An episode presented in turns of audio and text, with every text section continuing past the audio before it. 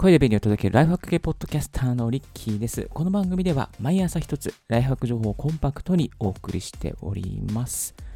今日のトピックはこちら。大切な記念日を忘れないたった一つの方法。ということで、リスナーの皆さん、こんな経験はありませんでしょうか？付き合ってる人との大切な日を忘れて相手を悲しませてしまった。家族や親切親戚の大切な日を度忘れして悲しい思いをさせてしまった。ドキッとしたあなた。このポッドキャストを聞いて大切な日を忘れないで皆さんとの良好な人間関係を作ってくださいね。えーこのポッドキャスト聞いていただきますと、記念日を忘れない、いい旦那さん、いい奥さん、いい彼氏、いい彼女、いい人になって、人間関係が円満になりますから、ぜひ、このハックを身につけてくださいね。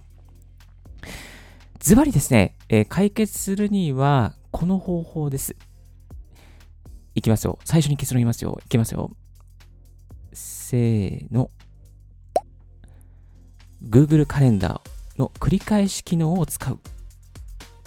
いやー、至ってね、シンプルなんですけれども、あの、Google カレンダーには繰り返しの機能っていうのが実はあったんですよ。リスナーの皆さん知ってました ?Google カレンダーただ予定入れてるだけで終わってませんでしたか？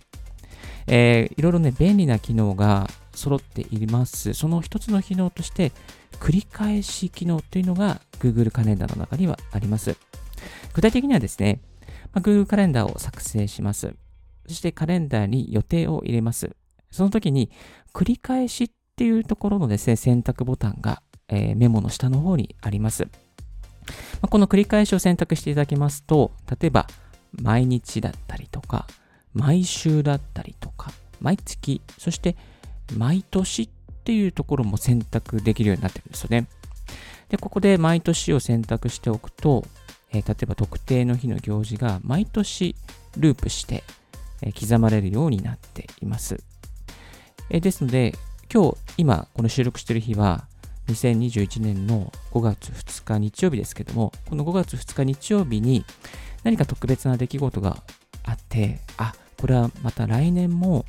リマインドしたいな、来年も通知してほしいな、来年にもつながる大切な行事だなと思ったら、この繰り返しで毎年っていうのを選択しておくと、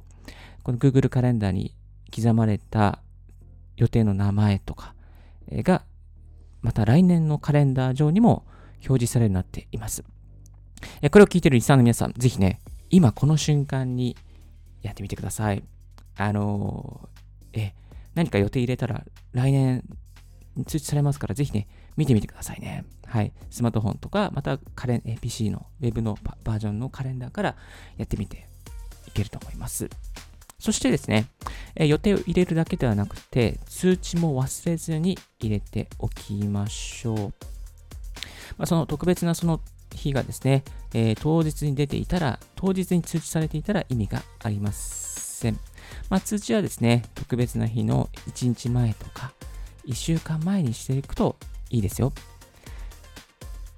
例えば、まあ、1週間前に、えーその特別な日が通知されれば、プレゼントの準備ができたりとか、またメールで、えーなんかね、こう、おめでとうという準備ができたりとか、1日前でしたら、大切な人に、明日は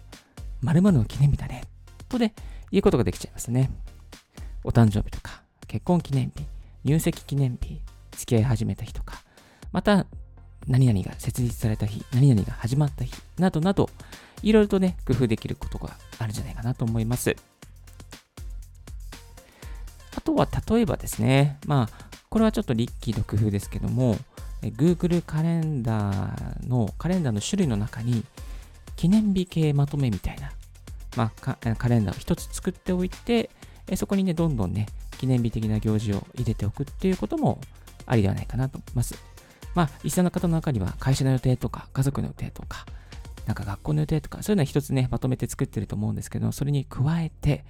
もう一つ、記念日系まとめみたいな、そういう予定をね、えー作っておいてもいいのではないのではないでしょうか。はい。そして、リッキーさん、Google カレンダー実はあんま使ってないですよ。ちょっと Google カレンダーのこと言われても困りますよ、みたいな感じで、えー、そういう方もいるんじゃないかなと思いましたので、別の方法はないのかなと思いました。これね、一応タイトル上たった一つの方法となって別の方法もお伝えしますと、まあ、別の方法はですね、ちょっといた、これも至って簡単なんですけれども、えっ、ー、と、1年後の自分にアラームをつけるってことですね。1年後の自分にアラームをつける。スマートフォンの ToDo アプリとか、また、リッキーが使ってるんですね、スモールタスクっていうアプリがあるんですけど、これはね、すごくシンプルで使いやすいですね。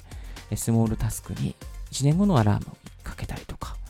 このスモールタスクよく使っていまして、例えば自動車免許の更新とか、あとは、まあ、妻が、相方がですね、あの、35歳になる瞬間のアラームを入れておいたりとか、35歳になるとちょっと保険料が安くなるので、あの、その35歳になった瞬間にアラームをかけて、そしてリーダーさんにお伝えするとか、ね、そういうふうにね、え使っています。1年後の自分にアラームをつける。例えば未来、身近な未来にもつけておくっていうことができてしまいます。アラームが鳴って、また、えー、アラームが鳴ったらですね、また次のアラームを1年後に設定しておけば、えー、Google カレンダーと同じように使うことができてしまいます。そしてもう一つね、別の方法は Gmail を使う方法です。Gmail にはスヌーズ機能というのがあります。スヌーズ機能を使いまして、1年後にそのメールを、特定のメールをリマインドしてくれるように、してくれるように表示するっていうことができちゃいますね。Gmail のスヌーズは標準ですと明日とか来週、来週末というところがあるんですけど、特定の日程をで来年に設定しておくっていうこともできてしまいます。そうすると、そのメールが来年にポンとね、表示されるようになりますので、まあ、忘れにくくなるということになりますね。えー、記念日系の情報とか大切な情報をメールで自分宛てに入れておいて、そのメールをスヌーズで来年に設定しておく。えそうすることで大切な行事、予定などなどを忘れずにですね、来年に繰り越すことができてしまいます。また来年にあなたにリマインドしてくれることができてしまいます。はい。ここまでリスナーの皆さん大丈夫でしたでしょうか？はい。大切な記念日を忘れないたった一つの方法、覚えていますか？覚えてますか？本当に覚えてますか？え、Google カレンダーの繰り返し機能を使うということですよ。そして別の方法としては1年後の自分にアラームをつける。そして Gmail のスヌーズ機能を活用するということをご紹介させていただきました。ここまで大丈夫でしょうか？大丈夫ですね。はい。えー、そして、まあ、これを使ってですね、例えば、あのー、なんだろうな、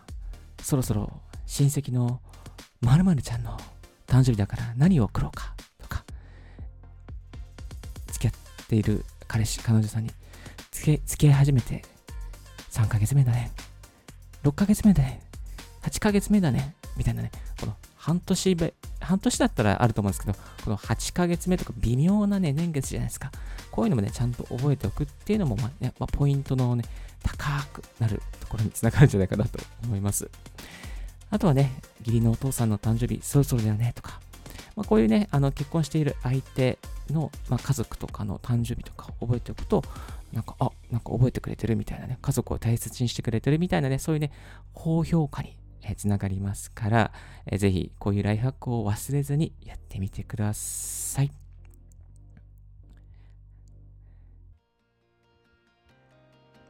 今日の合わせて聞きたいは、アイディアを忘れないために、あ、間違え、アイデアを忘れないために持つべき3つの便利アプリという過去の音源を紹介しております。浮かんできたアイデアとか、なんか、あ、これ取っておきたいなと思った情報とかをサクッと記録してアーカイブしておく。アイデアとしてストックしておく。そのための3つの便利アプリを紹介しております。え、仕事とか、ね、家庭とか、様々な場で使える便利アプリですので、ぜひチェックしてみてください。